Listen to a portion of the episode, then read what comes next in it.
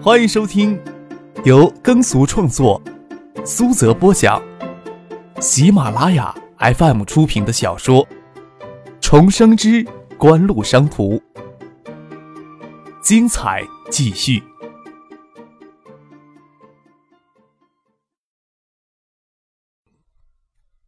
第四百九十二集。陈静看着姚文胜与张克在江堤下说话时看向自己的眼神有些暧昧不明，就晓得姚文胜不会有什么好话说，就连玉萍都在猜测他与张克之间有没有暧昧的关系，何况这些像苍蝇一样只晓得盯着漂亮女人的臭男人们，粉脸有些微烫。要是能明白张克这个人的胸怀。就晓得锦湖对科湾高科的支持符合他们整体的产业战略，或许科湾高科幸运一些，也或许是私人之间的关系起了一定的作用。这里的江堤没有台阶下，叠雷的石块与石块之间留下一些缝隙，可供攀岩。陈信穿着高跟筒靴，很不方便，这会儿也没好意思让张克搀自己一把，也有些抱怨张克没有主动过来搀自己一把。王维军体态有些胖。他走得更慢，下了江堤，气喘吁吁的说道：“哎呀，提心吊胆怕一个小心，就直接滚到江里去了，还不如站到江堤上吃西北风呢。”江堤住在乱石滩的石基上，堤角还露出一片白色的乱石滩，浮于江水之上。王维军指着那里说道：“这片石滩呀，有整平方公里的范围，将幸福大学城南侧的区域给割成凌乱的几块。”规划来规划去，都绕不过这个石滩。江北开发呀，就这个地方最难伺候了，还要清理周边的地块难成气候了。张克回头看了一眼江堤，乱石滩大部分给挡在江堤背后，笑着说：“总归呀，会有解决的办法的。你呀，是很有想法的人，就请你呀，为区里想个点子呗。”王维军说道。别人觉得这石滩长不了好树好草，萧条死气沉沉，我却啊觉得这石滩白石很美。陈静第一次来到这个地方，下车的第一眼印象就是也觉得石滩有种寸草不生的萧条，即使石缝的淤泥里长了一些杂草，东一丛西一丛，还都枯萎的给风吹折了，跟癞子头一样，感觉上很丑。听张克这么说。陈静有些想爬回江堤看看江后的白石了，会真的很美吗？王维军摸了摸后脑勺，也想不出来石滩有什么美的。不过他不会驳张克的面子，哈哈一笑，说道：“呵呵，那我就规划局那帮吃干饭的东西过来好好挖掘一下。我们不急着谈这事儿了，西洋人大酒店那边的动静大着呢。锦湖呀，有什么大的规策，你们要给我们好好的看一看，我们也耐着性子等呢。”听王维军迫不及待问起，张克笑着回答说：“有几点是要事先通报区里的，还要请区里代为向市里汇报。这次德仪派出的高级代表团与我们接触，会讨论德仪往中心卫星注资的可能性。孙尚义、郭松元先生按照计划，明天会抵达建业。哈，锦湖的动作还真是不慢呐，已经与德仪就这事儿接触过了啊。”王维军有些喜出望外。中兴微星的项目，举国上下都在盯着，可以说是只许成功不许失败的项目。锦湖除了将柳志成整个工程技术团队从台积电挖出来，还联合了香港富豪孙尚义、葛明德，联合叶家，联合新加坡当局与半导体公司，可以说是国内近期以来最有把握的一个晶圆厂的项目了。没想到锦湖又考虑引进实力更强大的战略伙伴，德仪在半导体产业内的地位。就是作为台积电产业基石的台积电，也不能远与其相提并论的。要是德仪最终对中兴微星注资，就可以说是给金源山项目打上了一道最终的护身符。德仪在全球的半导体工厂分布广泛，只要抱上德仪的粗大腿，甚至能比较轻松突破某些国家对中国的技术封锁。这的确是个很好的消息。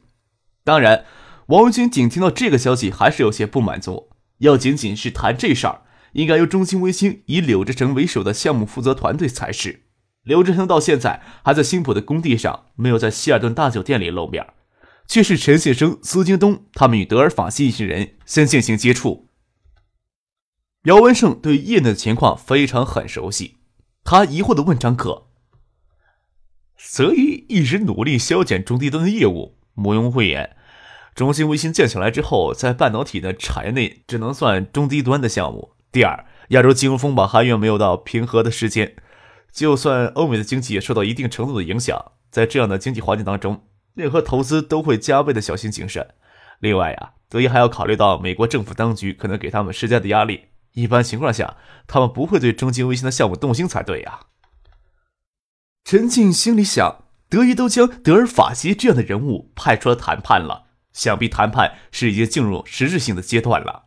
王维军笑着问张克：“几乎应该有出人意料的手段吧？”张克说道：“欧美市场日趋饱和了，新兴市场正在加速崛起。”而新兴市场最主要的需求又集中在中低端的市场上，德仪也需要灵活的投资策略。中国市场将是未来最主要的增长市场，稍有眼光的人都应该坚定的认同这一点。德一注资中兴微芯，也方便他们将产品芯片更好的进入中国市场。另外，亚洲金融风暴也有风平浪静的时候，半导体产业的投资特点就是经济持续低迷的时候扩张产能，经济增长期追逐利益。姚文胜举手投降，说道：“哎呀，我又不是搞辩论的，这些事儿呀，辩论三天三夜都未必谁能说服谁。至少可以肯定的说，注资中金微信不会让德仪特别的动心。那在中金微信之外的项目，我想锦湖啊，一定有令德仪心动的东西啊。”王维军笑着说：“呵，我也这么认为的。”陈庆不说话。他觉得能在旁听锦湖宏伟的战略构想就已经相当不错了。张克微微一笑，说道：“之前锦湖与德仪还有斯高柏在叠机相关领域的一些合作，这次会加强这些合作。”又转过头来问陈静：“听说克王计划上 DUD 叠机项目了？”“听说过，但是具体情况不是很清楚。谢晋南与三星接触比较密切。”我想，克王要上 DVD 叠机项目，会记住三星吧。即使与谢晋南分道扬镳，出于良好的职业习惯，陈静也不想主动泄露克王的商业机密。当然，张克这么问起，应该是对克王的情况也十分的熟悉。陈静抱歉的笑了笑，又问道：“ 锦湖的 DVD 碟机有没有兴趣？”新兴国家与发达国家的商业环境有着很大的区别。SVCD 碟机不可能获得内容授权，根本就进不了知识产权保护严格的欧美地区。锦湖想要将碟机卖到这些地区，只有生产 DVD 碟机。这次的确与德仪、斯高柏的会议会讨论这方面的事情了。张克说道：“哈，那科王还是要落后锦湖一大步啊。”陈静说道。三星虽然要算海外电子巨头，但是三星在叠机领域的技术力量并不强。渴望联合三星做 DUD 叠机，肯定要比锦湖联合德仪、思高柏差的很多。陈静还真不晓得谢建南知道这个消息会有怎样的心情，只不是他不是主动将这些消息告诉他们。除此之外呢，在数字手机领域会有进一步的技术合作。纯数字手机领域的技术会有一些。但不会特别深，毕竟德一已经将数字手机领域的非核心技术都转让给锦湖了，德一是不会拿自己核心业务跟别人合作的。张克心里清楚这一点，又说道：“不过锦湖这次会争取在其他基础方面的技术与德一展开更密切的合作，一切都要看谈判的结果了。”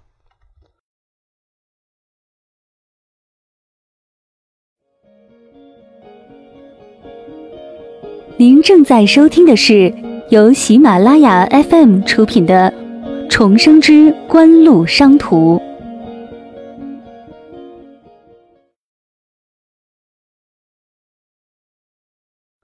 就在乱石滩的江堤下，张克江这次与德仪、斯高柏接触的情况跟王维军做了粗略的简报，还有就是建业市的数字手机产业发展情况一起讨论了一下。室外气温要零下六七度，风很大。就算站在被风的江堤上，还是给从江面回旋过来的冷风吹得手脚冰冷。赶去中心卫星的建设工地去转一圈中午就留在工地上用餐。用过餐以后，王维军、姚文胜回区里，张克与陈庆再绕小江大桥返回东大，还以为中午的交通情况会好一些，没想到车子刚上引桥就给堵了个严实，进退不得。按下车窗，探头看外面，桥上面已经是喇叭声一片，都不晓得发生怎样的状况才堵车。张克手抱着后脑袋，对陈静说道：“要不咱们俩走到桥对面，再坐车回学府巷去？”陈静嫣然一笑，说道：“还没有机会走一走小江大桥呢。”他当然不介意与张克独处。与张克下了车，将马海龙一个人丢在车上，走到人行道上，往江南闲庭信步的走过去。桥面上没有遮掩，西风严寒的肆虐，步行过桥的行人都侧着身子，背着风而行。陈静侧着身子，发丝给吹得凌乱，缠在脸上，娇润的红唇与金辉透光泽的发丝缠在一起来，色泽鲜明，分外诱人。张克看了分心，脚下一不小心绊了一跤。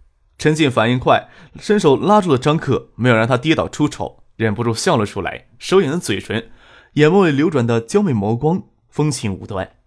张克不好意思笑了笑，给自己找借口说道：“哎呀，这一桥面好久没修了，谁晓得人行横道会突然绊人呢？”见陈静还笑，又说道：“你们这些啊害人的妖精，出门呀都应该戴上口罩。”怎么不说你贼眉鼠眼？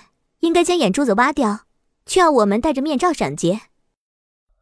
陈静笑着说：“哼，合计着我们都毁容去，更合适啊。”伸手将吹遮在眼前的发丝撩开，可是手一放，发丝又给风吹乱，缠在脸上。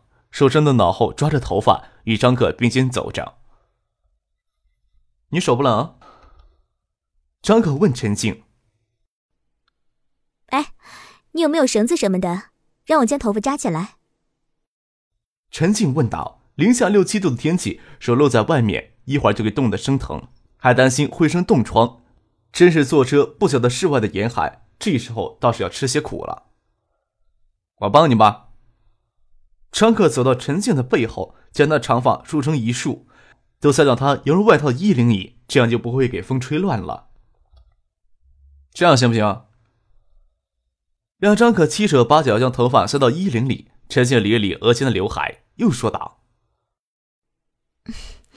后背感觉乱糟糟的，我手够不着，你帮我理一下。”说这话时，陈静还没有什么感觉。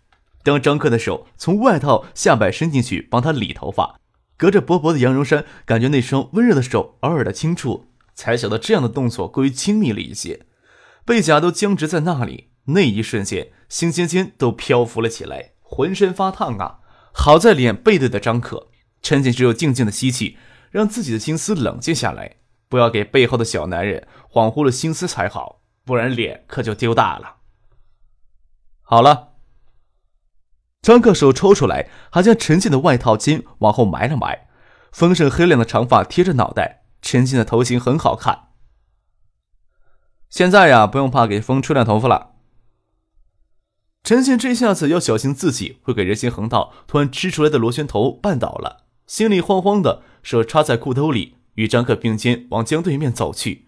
桥中间有两辆卡车发生擦刮，占据了整个桥面，一群人围在那里。交警还没有赶过来，两个卡车的司机似乎刚才动过手，只有叉着腰使劲的对骂。张克与陈信站在人群外看了一会儿，没见他们再动手的意思，就继续往前走。站在大桥南路的公交车站站台等出租车，一辆驶往雁归山的三幺八路公交车先驶过来。陈信对张克说道：“我们坐公交车回去吧。”陈静与张克上了车，才想起三幺八路出东华门往南拐，从雁归湖南路开往雁归山公园，不经过学府巷。三幺八路公交车司机是建业市所有公交车司机里面开车最疯狂的。香港那些所谓的飙车党。在三幺八路公交车司机面前都要黯然失色。张克就亲眼看到过一个司机刹车时，一名坐在最后一排的乘客飞扑到车前盖的引擎盖上。张克将这事说给陈静听，让他两只手都抓住扶手。你要觉得呀，抓扶手太冷的话，搂住我的腰也行。你当我小女孩这么好骗啊？陈静心里也想搂住张可的腰，依偎的站着，但是却不能给这么简单的理由迷惑了。见张可一本正经的将两只手抓紧扶手的模样，咯咯娇笑了起来，摇头表示不信。他才不信张克在建业有多少次坐公交的机会呢。他伸手摸了摸铁质的扶手，冷冰冰的，冷得刺骨，就伸出两根手指搭在上面，也不会去真的搂张克的腰。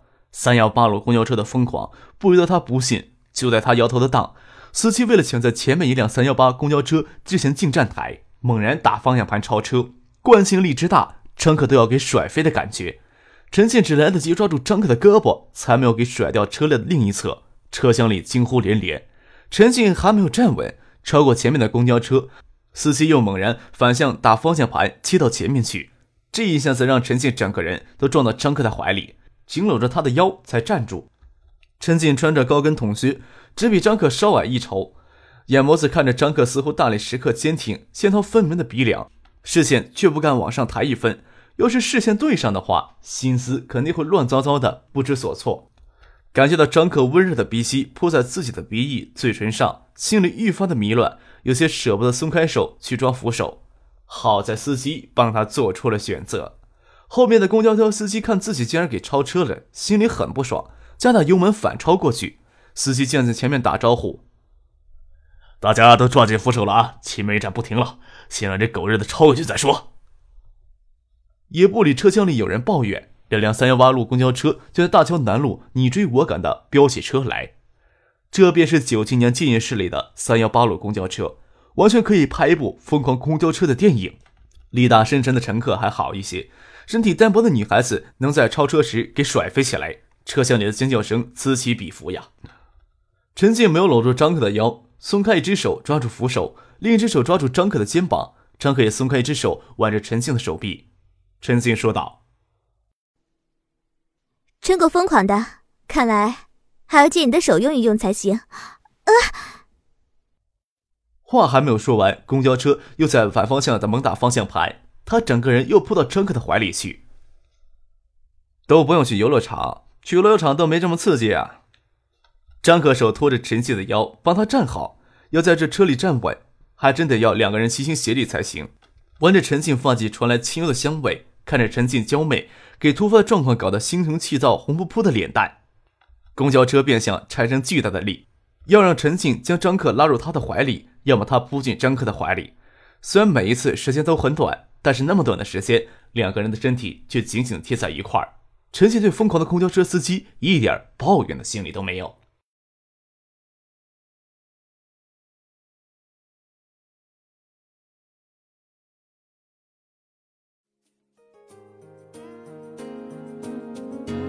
听众朋友，本集播讲完毕，感谢您的收听。